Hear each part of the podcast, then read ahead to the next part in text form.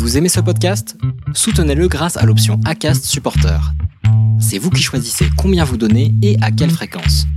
Cliquez simplement sur le lien dans la description du podcast pour le soutenir dès à présent. Euh, et puis en inventant cette course, euh, j'ai eu l'idée de tenter un record de D+, sur le parcours de cette course pour faire un petit peu de, de promotion en fait pour ce parcours. Et du coup, ben, j'ai vraiment travaillé beaucoup là-dessus. J'ai travaillé avec un gilet lesté de 10 kg pendant mes entraînements, aussi bien en montée qu'en descente. Je descendais des marches d'escalier en les sautant deux à deux avec mon gilet lesté. Donc vraiment des, choses un petit peu surprenantes par rapport à ce qu'on voit dans le milieu où beaucoup de personnes sont très très strictes sur euh, des produits énergétiques de qualité et des choses comme ça. Donc là, je suis un petit peu en décalage par rapport à ça. Bonjour, vous êtes sur le point d'écouter un nouvel épisode de l'Instant Outdoor, le podcast outdoor dans lequel on partage les meilleurs conseils et histoires des acteurs du sport outdoor. Mon objectif est de vous inspirer et vous inciter à bouger en conservant votre santé grâce aux conseils et retours d'expérience pour se lancer et progresser dans votre sport. Nutrition, préparation mentale, entraînement, apprentissage, parcours de vie, on abordera ici tous les sujets sans tabou et de façon naturelle. Je suis François Hinault, fondateur de Planet Trail Productions, speaker, créateur de contenu pour les sports outdoor, créateur de la bière endurante et organisateur du Grand Raid du Finistère. Contactez-moi sur contact at planettrail.com, sur LinkedIn ou sur mon site planettrail.com. Bonne écoute Bon alors aujourd'hui je suis avec euh, Christophe Nonorg. Alors euh, Christophe, je suis très content de te recevoir euh, très très rapidement après ton record. tu, as, obtenu le, record dont on va parler. J'en dis pas trop pour l'instant. Je dis juste que tu as un record, même si nos auditeurs ont déjà vu dans le titre en, cliquant sur ce podcast. Christophe, comment vas-tu? Euh, ça va bien, François? Je te remercie de m'avoir euh, contacté directement après ce, record pour qu'on puisse en parler assez vite pendant que l'actu était encore euh, chaude par rapport à ça. Donc, je suis très content de pouvoir discuter de, ça avec toi. Eh ben écoute, très très cool. merci d'avoir accepté aussi vite parce que j'imagine que ta récupération doit être un petit peu intense en ce moment. avant qu'on parle de ce record, est-ce que tu pourrais te présenter, s'il te plaît? Oui, tout à fait. Alors, euh, je m'appelle Christophe Nonorg, je suis suisse, j'ai 41 ans. Euh, dans la vie, je suis prof de maths avec des élèves de 13 à 15 ans. Et puis, euh, j'ai toujours été sportive. J'ai commencé la course à pied il y a une dizaine d'années. Puis, on va dire que je me suis radicalisé petit à petit pour chercher des efforts de plus en plus longs, de plus en plus intenses et des défis de plus en plus extrêmes. Top. Alors, tu es le deuxième Suisse que je reçois sur le podcast. Le premier, c'était euh, Mathieu euh, Lambert qui avait euh, enchaîné l'UTMB. alors, il y avait l'UTMB, le Tour des Géants et la Diagonale des Fous.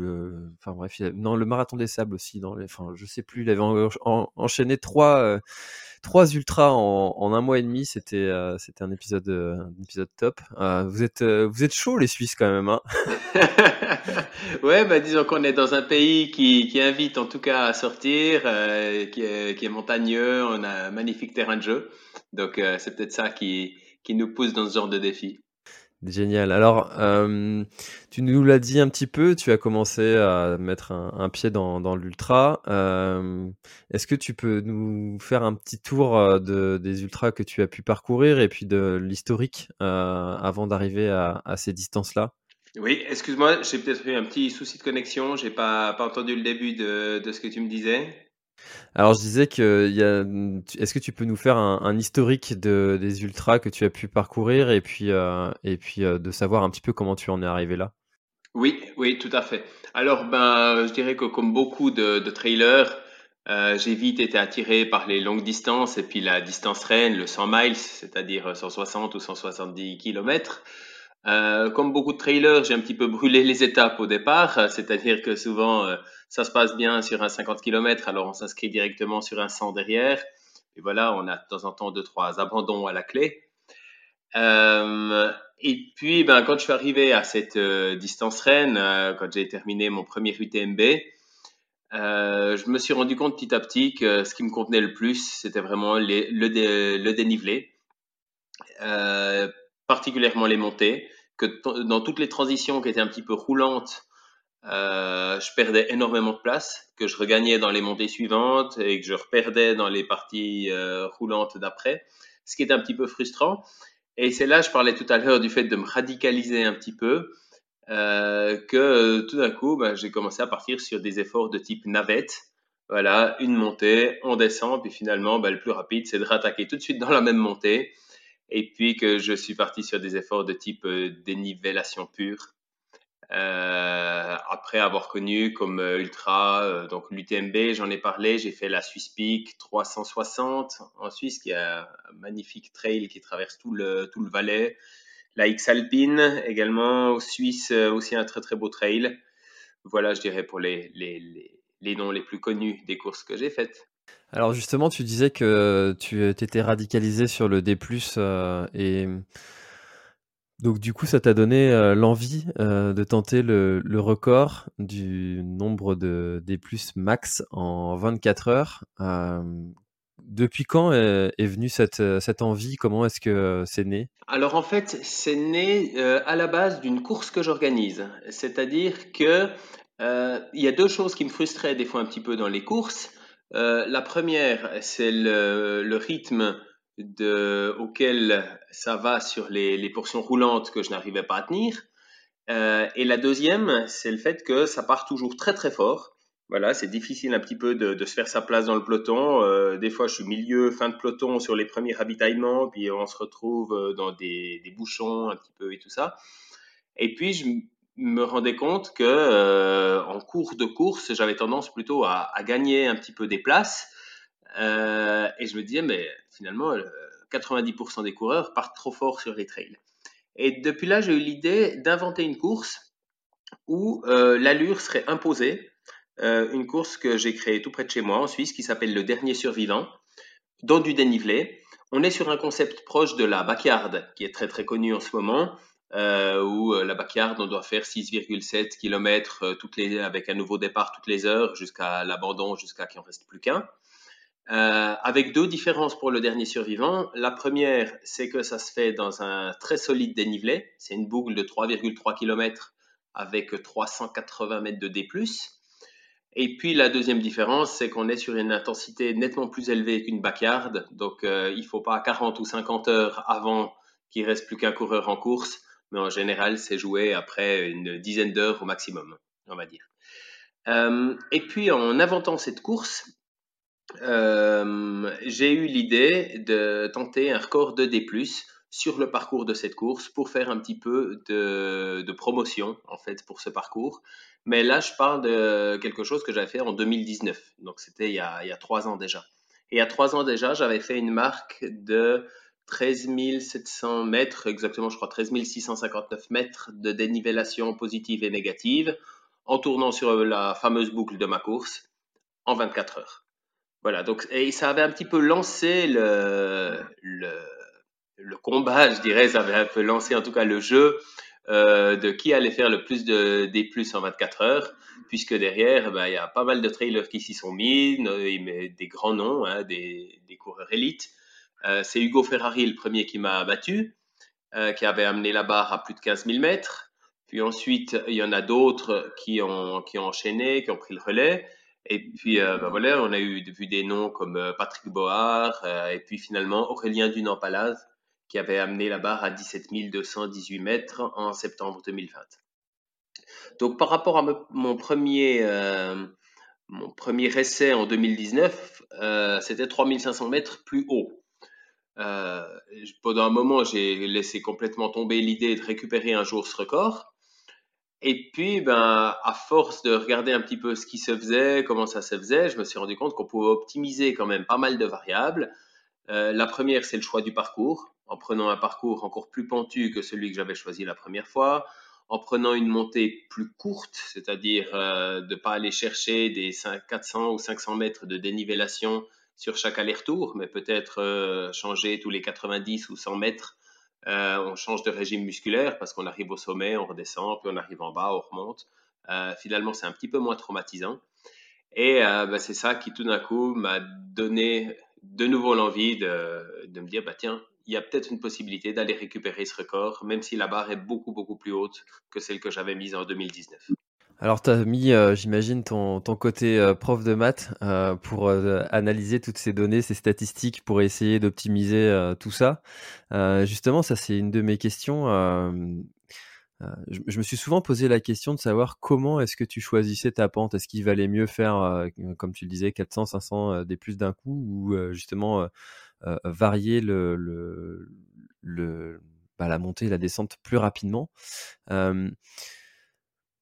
Je me dis que je me dis que tu as quand même l'aspect où les muscles changent tout le temps. En fait, ils n'ont pas le temps de s'adapter. On monte quand on monte, bah, les muscles vont travailler en concentrique. Quand on descend en excentrique, et puis ça va changer tout le temps. Un petit peu ce qu'on peut retrouver nous, c'est sur les chemins en Bretagne où on va avoir des parcours très vallonnés, mais finalement où les muscles sont tout le temps en adaptation et du coup, toi, d'après ton expérience, tu nous dis que finalement, il vaut mieux varier plus rapidement?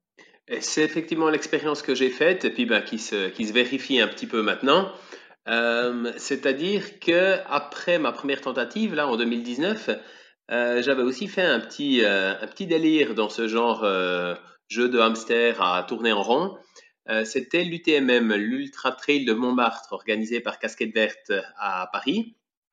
Et puis, euh, ben là, on monte les escaliers de Montmartre, on les redescend en tout 271 fois, à coût de 43 mètres de dénivellation. Et c'est en préparant ça que je m'étais rendu compte que finalement, ben, cette alternance fréquente était moins traumatisante, même si c'est vrai qu'à côté, on arrive moins peut-être à prendre un rythme. C'est vrai que souvent, quand on fait un ultra, on est bien les longues montées parce que au bout d'un moment, on prend son rythme un petit peu comme un diesel, tranquillement et puis euh, l'effort passe un petit peu plus vite.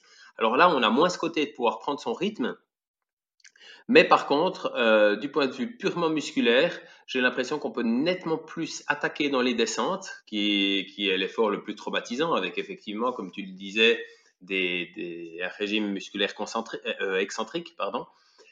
et du coup, cette grosse attaque en descente, quand la descente va durer que 1 minute 30, 2 minutes ou 2 minutes 30, euh, on n'a pas le temps d'aller très très loin dans les dégâts causés aux fibres musculaires qu'on repart déjà en montée.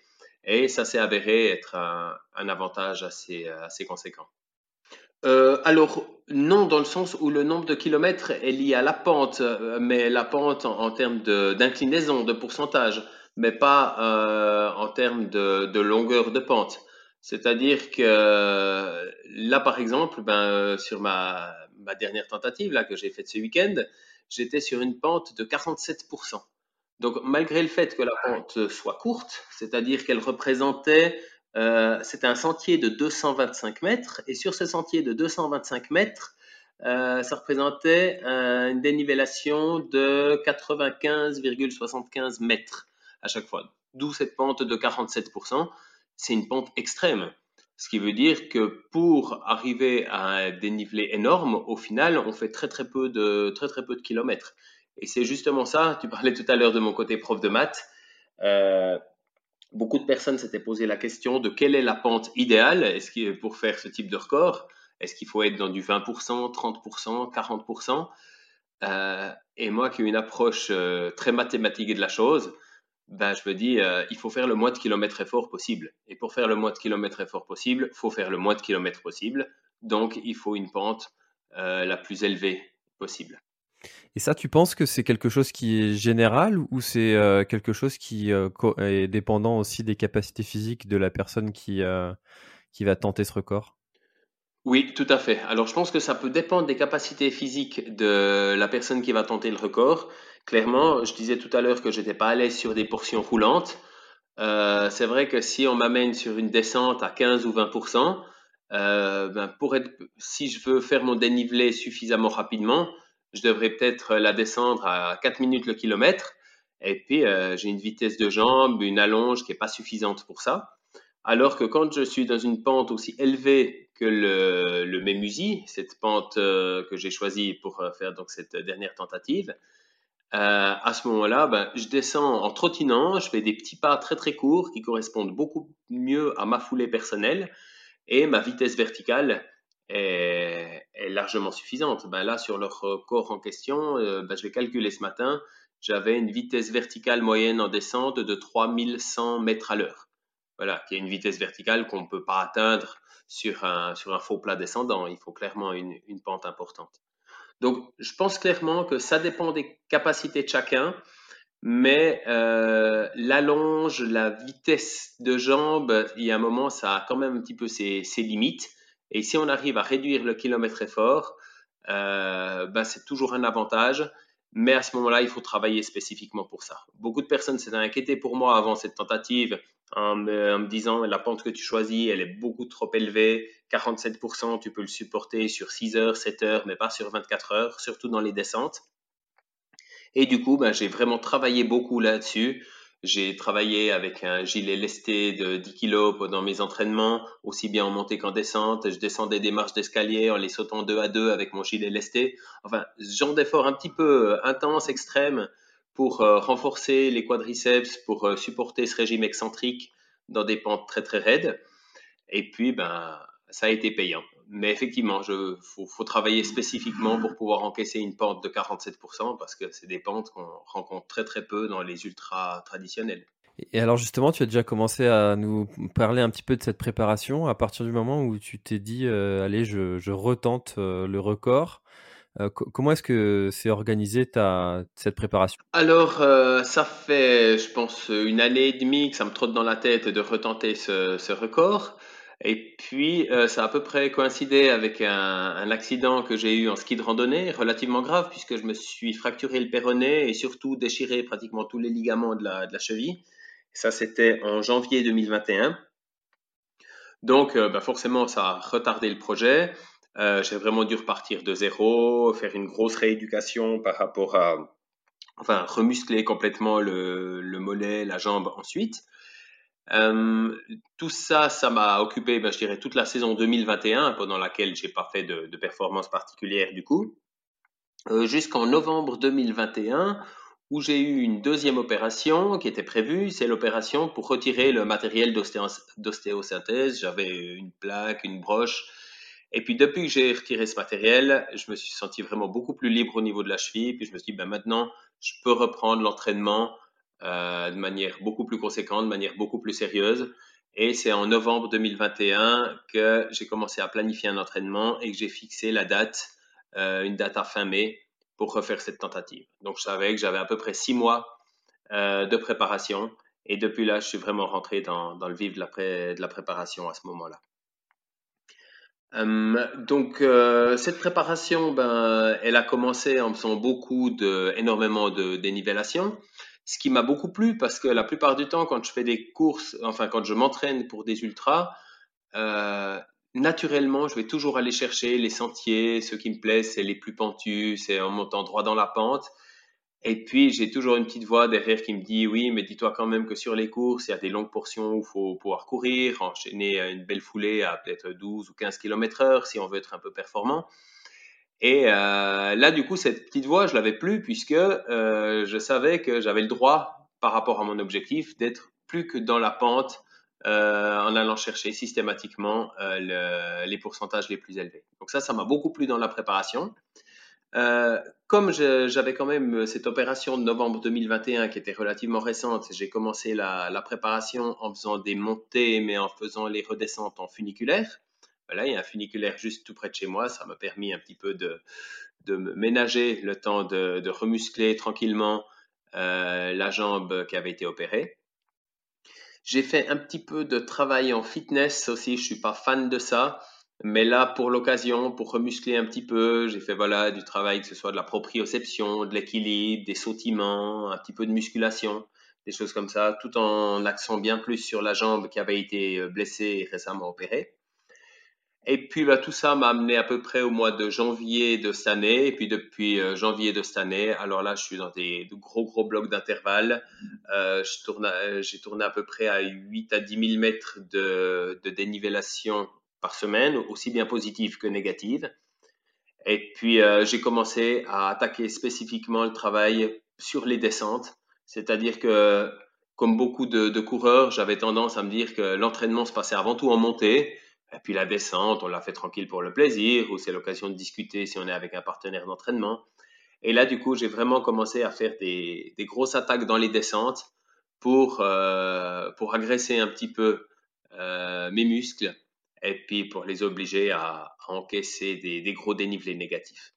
C'est hyper intéressant, c'est hyper intéressant ce que tu dis en fait parce que c'est contre-intuitif. on se dit que pour, pour avoir un record de D+, il faut bouffer de la montée. Et toi, ce que tu nous dis, c'est que pour avoir ce record, tu as travaillé la descente. Oui, exactement. Alors, je dirais que c'est pas forcément une, règle générale que je conseillerais à tout le monde. C'est aussi parce que je savais que mon point faible était sur la descente et qu'il fallait que je travaille ça. La montée m'inquiétait pas. Je sais que je suis toujours assez régulier, même si c'est sur un effort de 24 heures. Voilà, j'ai un rythme de montée à l'entraînement qui tourne à peu près à euh, en vertical 1300 mètres, 1400 mètres à l'heure verticalement. Euh, là, je savais que j'allais partir plutôt à 1200 mètres à l'heure et puis au fur et à mesure réduire pour me retrouver à 1000 mètres à l'heure à peu près sur la fin. Euh, là, j'avais pas trop d'inquiétude. Par contre, effectivement, cette descente, et particulièrement cette descente extrêmement pentue, euh, ben là, en l'occurrence, hein, j'ai parlé tout à l'heure de la pente précise dans laquelle j'ai fait ce, record. Euh, c'est 95 mètres de dénivellation. Je suis allé me tester plusieurs fois dessus. En descendant rapidement, je la descendais en 1 minute 30. Je me disais, le jour du record, on va pas prendre trop de risques, on va plutôt la descendre en 1 minute 40, 1 minute 50. Avec la fatigue, je vais, euh, vais dériver vers 2 minutes, 2 minutes 15. Euh, ma grosse crainte, c'était tout d'un coup de plus avoir de jambes, de devoir la descendre en marchant ou à l'envers ou je sais pas, ou en rampant, et puis de commencer à la descendre en 3 ou 4 minutes. Voilà, donc pour moi, c'était vraiment le facteur clé de la réussite euh, de cette tentative, c'était de passer un minimum de temps dans la descente. Et c'est pour ça que j'ai vraiment travaillé ça spécifiquement.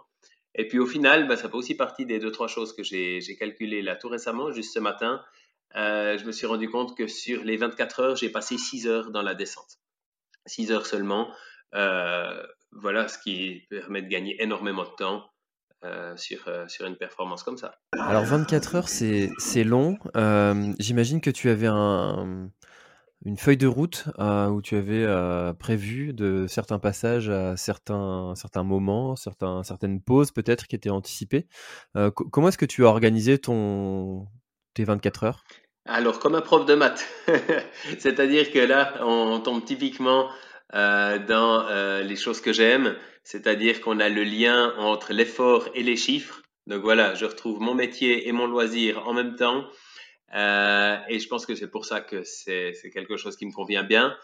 c'est vrai que si on est sur un ultra classique, il arrive qu'on parte d'un poste de ravitaillement et on sait que pendant deux heures, on n'aura pas forcément de point de repère particulier.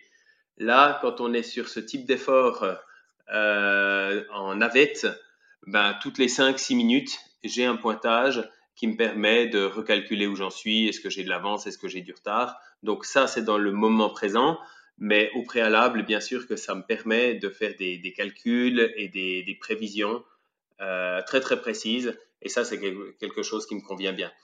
Donc là, j'étais parti sur l'idée euh, j'avais tout compté en nombre d'allers-retours, hein, en fait, pas en dénivellation. Voilà, je savais que j'avais des, des, multiples de 95 mètres à chaque montée. Il fallait que je fasse donc 180 allers-retours pour euh, battre le record euh, d'Aurélien. Euh, il fallait euh, que je fasse 188 allers-retours si j'essayais d'aller chercher plus haut, c'est-à-dire la barre des 18 000 mètres. Et bah, du coup, j'ai fait mon plan de route sur ce 188 allers-retours un plan de route qui me permettait comme ça d'avoir 8 allers-retours de marge. C'est-à-dire si j'avais un passage à vide, si j'avais besoin tout d'un coup d'une vraie pause de 10-15 minutes qui me faisait perdre deux allers-retours. Enfin voilà, je pouvais perdre un petit peu de temps en route et puis encore essayer d'aller viser ces 180 euh, boucles qui me permettaient quand même d'avoir le, record. Donc sur cette base-là, ensuite, j'ai coupé un petit peu en trois cet effort de 24 heures euh, en me disant, ben là, première chose importante, c'est de ne pas partir trop fort. Donc, de partir sur un rythme que je pense pouvoir tenir pendant au moins 6 à 8 heures. Pas commencer sur un rythme que je tiens 2 heures, puis qu'à partir de la troisième heure, je dois déjà ralentir. Donc, euh, ce premier rythme que j'ai choisi représentait 9 allers-retours à l'heure, en l'occurrence. Et puis ensuite, je me suis dit, bah, sur un deuxième tiers, je vais plutôt être à 8 allers-retours à l'heure, et puis sur un troisième tiers, à 7 allers-retours par heure. Voilà, ça m'a fait un petit peu mon plan de route comme ça. Euh, après, j'ai encore regardé combien de temps je pensais passer dans les montées et dans les descentes. Et ça m'a permis de suivre ça ben, au, plus, au plus proche pendant toute la tentative. Et alors, tu avais aussi euh, programmé euh, tes pertes caloriques et euh, programmé ta nutrition en fonction? Alors, pour la nutrition, c'est un petit peu paradoxal. je suis beaucoup moins précis, beaucoup moins scientifique. C'est-à-dire que voilà, j'ai toujours eu une, j'ai une approche de la course qui, est, qui est minimaliste minimaliste dans le sens, euh, voilà, ben non seulement j'ai des chaussures qui sont minimalistes, avec un drop zéro, extrêmement légère, euh, mais pour moi, c'est pas que d'avoir euh, des chaussures légères, la course minimaliste. C'est aussi que quand je sors de chez moi pour un entraînement, je vais essayer de prendre le moins de choses sur moi. Voilà, je pars avec un short, torse nu s'il fait suffisamment chaud. Euh, je vais pas prendre de quoi m'alimenter, pas prendre de quoi m'hydrater si je fais moins de 4 heures d'entraînement. Euh, puis au-delà de ça, j'y vais un petit peu au feeling. Euh, dans des courses plus longues, euh, il m'arrive de tourner à des boissons sucrées tout simplement, puis je m'alimente de sucre. Et puis tout d'un coup, il y avait des personnes qui rigolaient des fois en voyant mon ravitaillement parce que je tournais aux madeleines, aux gaufres ou des choses comme ça. Donc vraiment des, des choses un petit peu surprenantes par rapport à ce qu'on voit dans le milieu où beaucoup de personnes sont très très strictes sur euh, des produits énergétiques de qualité et des choses comme ça. Donc là, je, suis un petit peu en décalage par rapport à ça. Mais euh, dans l'idée que j'avais de vraiment mettre tous les paramètres euh, au top et puis de mettre toutes les chances de mon côté, je me suis dit deux semaines avant, deux semaines avant que, non pas deux semaines avant, pardon, deux mois avant, je me suis dit que ben, voilà, pour cette occasion-là, euh, je pouvais avoir un gain supplémentaire si, euh, si j'essayais aussi d'avoir une nutrition plus adaptée. Alors, nutrition plus adaptée, je voulais pas non plus tout bouleverser deux mois avant, puis commencer à prendre 50 euh, produits différents que mon corps tolérerait pas forcément. Mais je me suis juste renseigné pour trouver une boisson d'effort intéressante qui, si j'arrive plus à m'alimenter, parce que c'est souvent le cas, hein, la plupart des ultra-trailers connaissent ça, à partir d'une dizaine, quinzaine d'heures d'effort, on arrive difficilement à s'alimenter en solide. Si tout d'un coup, j'arrivais plus qu'à m'alimenter en liquide, il me fallait une boisson qui soit pas juste euh, mon traditionnel sirop ou coca, mais qui soit plus riche et puis qui me permette finalement de combler toutes les pertes en sels minéraux euh, et autres.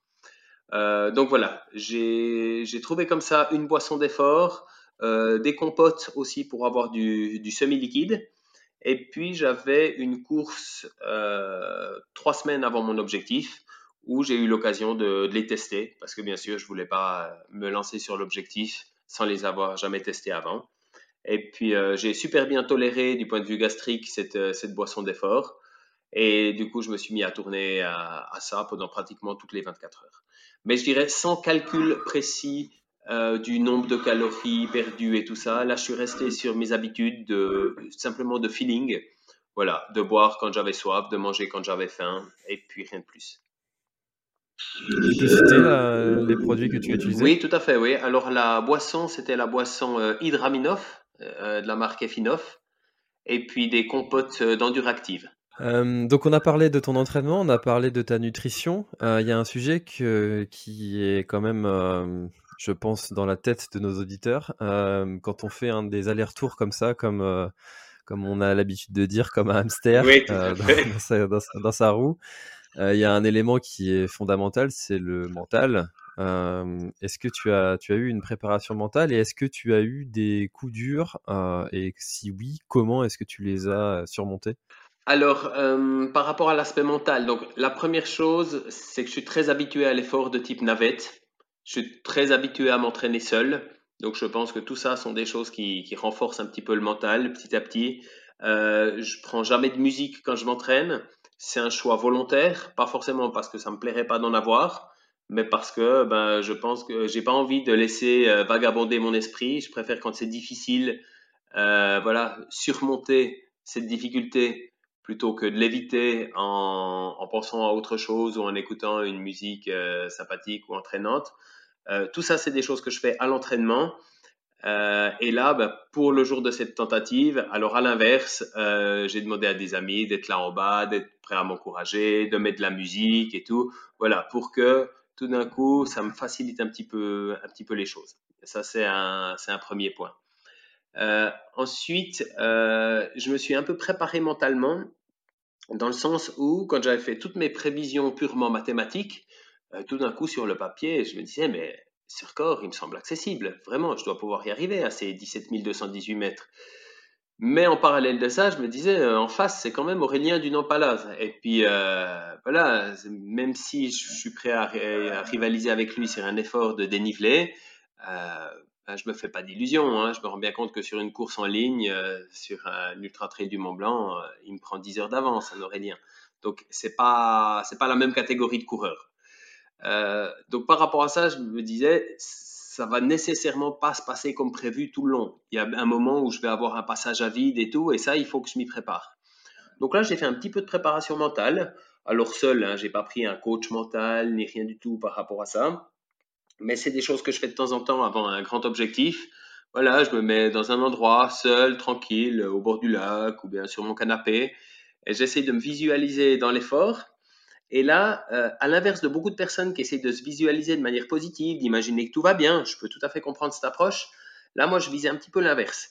J'essayais de m'imaginer qu'il y a des moments où ça allait être dur, qu'il fallait que euh, j'arrête de me faire des illusions parce que mon plan mathématique fonctionnait bien, que tout fonctionnerait bien de cette manière-là. Euh, l'idée, c'est qu'au moment où ça allait m'arriver, parce que ça allait nécessairement m'arriver, un moment où j'arrive plus à m'alimenter, ou bien je tiens plus mes temps de passage, ou bien j'ai envie de dormir, ou, ou, je me sens découragé parce que c'est trop long, et puis euh, euh, je me dis je suis même pas encore à la moitié de l'effort, et puis euh, j'ai déjà des douleurs partout. Enfin, un, passage à vide qui va nécessairement arriver, ben, mon but c'était que mon esprit soit déjà préparé à ça, et puis que je me suis dit, ouais, mais c'est normal. C'est ça que tu es venu chercher. Tu pas venu chercher une promenade. Tu savais que ça, qu'on bat pas un record du monde les mains dans les poches, que ça allait pas être de la rigolade. Et puis voilà, d'être prêt à, à parer à ce genre d'éventualité. Voilà un petit peu la, préparation mentale que j'ai faite. Et puis je pense que ça m'a été utile parce que clairement, euh, j'ai eu des moments difficiles. Et puis, euh, bah, dans ces moments-là, voilà, j'ai repensé à ce que je m'étais dit en me disant, bah voilà, t'attendais à ce que ce soit difficile, ben on y est. C'est maintenant le moment clé. C'est pas le moment où, euh, où, où, dans les premières heures, tout allait bien dans les montées, tout allait bien dans les descentes, j'avais l'impression de sautiller, de rebondir. C'était pas ça le, c'est pas ça le moment clé de la course. C'est vraiment le moment où tout, tout d'un coup, plus rien ne va. Et puis qu'il faut réussir à, à pas perdre de temps parce que tout est minuté sur un effort comme ça. 24 heures, c'est long, mais chaque minute de perdu, euh, ça compte. C'est exactement ce que, ce que je me dis quand euh, je suis sur un, sur un ultra. Je me dis, si tu arrêtes parce que c'est dur, fallait pas venir. Parce qu'on le sait que ça va être dur. ouais, c'est justement pour ça que j'aime bien être dans une préparation mentale qui est plus axée sur le négatif finalement que sur le positif. Voilà, pour me dire, c'est ça qu'on vient chercher. Enfin, c'est ça qu'on vient chercher.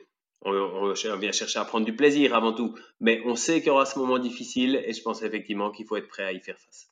Euh, alors justement, tu as battu le, record au bout de 22 heures euh, d'effort. Qu'est-ce qu'on se dit à arriver à ce, moment-là où on sait qu'on a le record du monde de D+? Est-ce qu'il y a un moment de, relâchement ou au contraire, il y a un moment de, boost intense qui, qui, nous demande d'aller en chercher encore un peu plus et pour creuser l'écart? Alors oui, c'est plutôt cette deuxième variante. C'est-à-dire déjà, bah, dans un premier temps, pour moi, c'était une grosse surprise que tout se passe aussi bien, parce que voilà, j'ai dit que j'ai eu des moments difficiles, mais les moments difficiles, c'était dans ma tête, c'était, j'ai dû serrer les dents, euh, mais concrètement, il y a un chronométreur qui était là, euh, il discutait aussi avec euh, ma femme qui a fait mon ravitaillement. Il a dit plusieurs fois, mais dès qu'il a un passage à vide, c'est sur 10, 12 minutes, puis on sent que ça reprend. Donc du coup, je pense que mes moments difficiles ne sont, se sont pas ressentis vraiment dans le chrono ce qui m'a permis de tenir mes temps, mes, objectifs, donc ma, planification la plus idéale qui n'était pas calquée sur le record d'Aurélien à 17 218, mais qui était calquée sur les 18 000, et même de prendre l'avance. Donc tout d'un coup, je me suis retrouvé avec une avance considérable au petit matin. Euh, J'étais donc parti à midi, hein, j'ai fait mon effort de midi à midi. Donc à 6 heures du matin, tout d'un coup, le soleil réapparaît, c'est le moment, c'est un peu plus facile euh, psychologiquement et j'avais une telle avance que je savais que sauf blessure, euh, leur corps était bon. La barre des 18 000, elle passerait aussi. Et là, ben, il y a un côté un petit peu euphorique euh, qui vient et qui permet finalement de, pousser la machine encore un petit peu plus loin grâce à cette euphorie. Et donc, effectivement, à la 22e heure, donc c'était à 10 heures du matin, avec deux heures d'avance, ce que j'aurais jamais imaginé. Je me suis dit, si je bats le record, ce sera avec 10 minutes d'avance et puis je pourrais faire peut-être 100 ou 200 mètres de plus. Ben là, je me suis retrouvé à battre le record avec deux heures d'avance. Et là, à ce moment-là, ben, ça n'a pas été forcément un grand moment pour moi. Enfin, ça a été très très chouette parce que toutes les personnes, les amis, les coureurs de la région qui étaient venus me voir, ils m'ont fait une petite aide d'honneur au passage en bas pour me dire ah ben voilà leur corps est battu. Il y a euh, quelques médias euh, locaux qui étaient venus sur place aussi. Alors ils ont essayé de m'interviewer, mais je leur ai juste fait un mot, puis j'ai euh, dit un mot, puis j'ai fait demi-tour et je suis reparti parce que ben, pour moi l'effort continuait pendant encore deux heures. Euh, voilà. Donc, ce que je voulais dire par là, c'est que c'est pas vraiment au moment même où j'ai passé le record que ça a été un moment incroyable, puisque je le sentais venir depuis depuis deux trois heures avant. Voilà. Toute la nuit, il y a des incertitudes, mais quand euh, quand à 20 heures d'effort, euh, il me reste à peine plus de 1000 mètres pour aller chercher le record, là, je, sens que ça va le faire. Et dans ces deux dernières heures, du coup, il y a eu de plus en plus de personnes qui sont venues. Il y a eu de plus en plus de médias qui étaient là. Euh, il y a euh, Patrick Boer qui habite à 5 minutes de l'endroit où j'ai fait, cette, euh, où j'ai fait ce record, qui est venu me voir, qui lui-même a eu le record juste avant Aurélien, et il l'avait fait sur cette même piste que, que j'ai choisi moi aussi. Donc voilà, là, tout ça, ça a été un, un moment très euphorisant qui, qui a fait que j'ai presque perdu de perdu la, notion de, douleur, de fatigue et tout. Et j'ai fini très très bien, très très fort. J'ai même réaccéléré sur les, sur les deux dernières heures. Ah, c'est hyper intéressant aussi euh, le, choix de, de l'heure. Euh, je sais que personnellement, j'ai du mal avec les ultras qui partent le matin parce que tu as déjà une journée complète dans les pattes et puis tu dois enchaîner sur la nuit. Euh, et la nuit, du coup, c'est un moment qui est un petit peu particulier, un petit peu. Euh, le sommeil commence à, à, à, à se montrer. Oui. Euh, comment est-ce que tu as choisi cette, cette heure, midi? Pourquoi midi Alors, pour moi, il y avait deux arguments pour choisir cette heure. La première, je voulais que la nuit précédente, ne soit pas du tout euh, raccourci, euh, que je ne doive pas mettre mon réveil à 6 heures du matin pour euh, me faire un petit déj et puis pour un départ à 9 heures par exemple. Euh, donc je voulais vraiment pouvoir euh, dormir jusqu'à l'heure où mon corps voulait dormir. Si je me levais à 8 heures, c'était 8 heures. Si je me levais à 9 heures, euh, voire 10 heures, c'était 10 heures. Puis j'étais encore dans les temps pour manger quelque chose et me préparer avant le départ à midi. Ça, c'était le premier argument. Et le deuxième argument, euh, puisque on est fin mai et puis que les journées deviennent quand même de plus en plus chaudes, c'était d'attaquer, de débuter avec les heures chaudes. Débuter avec les heures chaudes dans l'idée où, euh, ben, au début en général, ben, on fait une bonne alimentation les jours avant la course, on fait une bonne hydratation les jours avant la course. Euh, si je me retrouve dans les heures les plus chaudes de l'après-midi, puis que j'ai déjà 8 heures ou 10 heures d'effort dans les jambes et que je suis, que je suis déjà déshydraté, c'est beaucoup plus difficile à encaisser pour le corps. Alors que là, ben, les heures de 14 heures, euh, de, on va dire de, de 13 heures à 17 heures l'après-midi, j'étais en début d'effort, j'étais parfaitement frais. Donc j'étais à peu près assuré de ne pas souffrir de la chaleur. C'est hyper intéressant ce, choix fait en fonction de la, météo et de la température aussi. Euh, alors du coup, on a, parlé de, la préparation mentale, de ta nutrition, de ton entraînement, du choix de l'heure. Euh, maintenant que le record est fait, ça fait maintenant trois jours. Oui.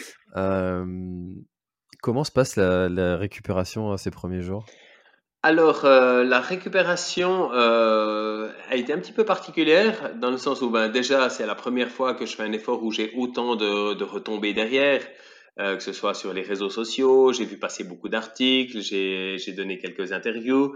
Enfin voilà, je suis pas un, je suis pas un coureur professionnel qui suis habitué à ce genre de choses-là. Donc déjà là, ça m'a beaucoup sollicité, pris pas mal de temps. Euh, donc euh, c'est déjà une première chose qui était inhabituelle pour moi en termes de, de récupération directement après un effort de cette euh, durée où on n'a qu'une envie, c'est de se poser et de pouvoir dormir un petit peu.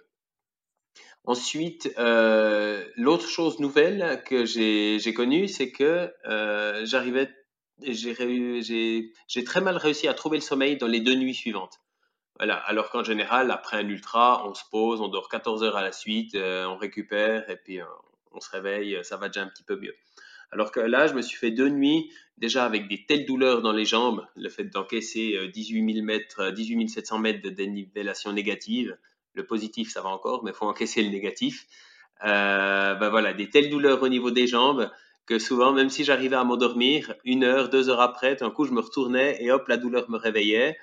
Euh, je pense aussi que mon métabolisme était bien perturbé, donc euh, j'avais des sueurs nocturnes, je me réveillais trempé et tout ça. Donc, j'ai enchaîné deux nuits après ce record euh, à dormir peut-être quatre ou cinq heures par nuit, alors que j'avais déjà une nuit blanche dans les jambes.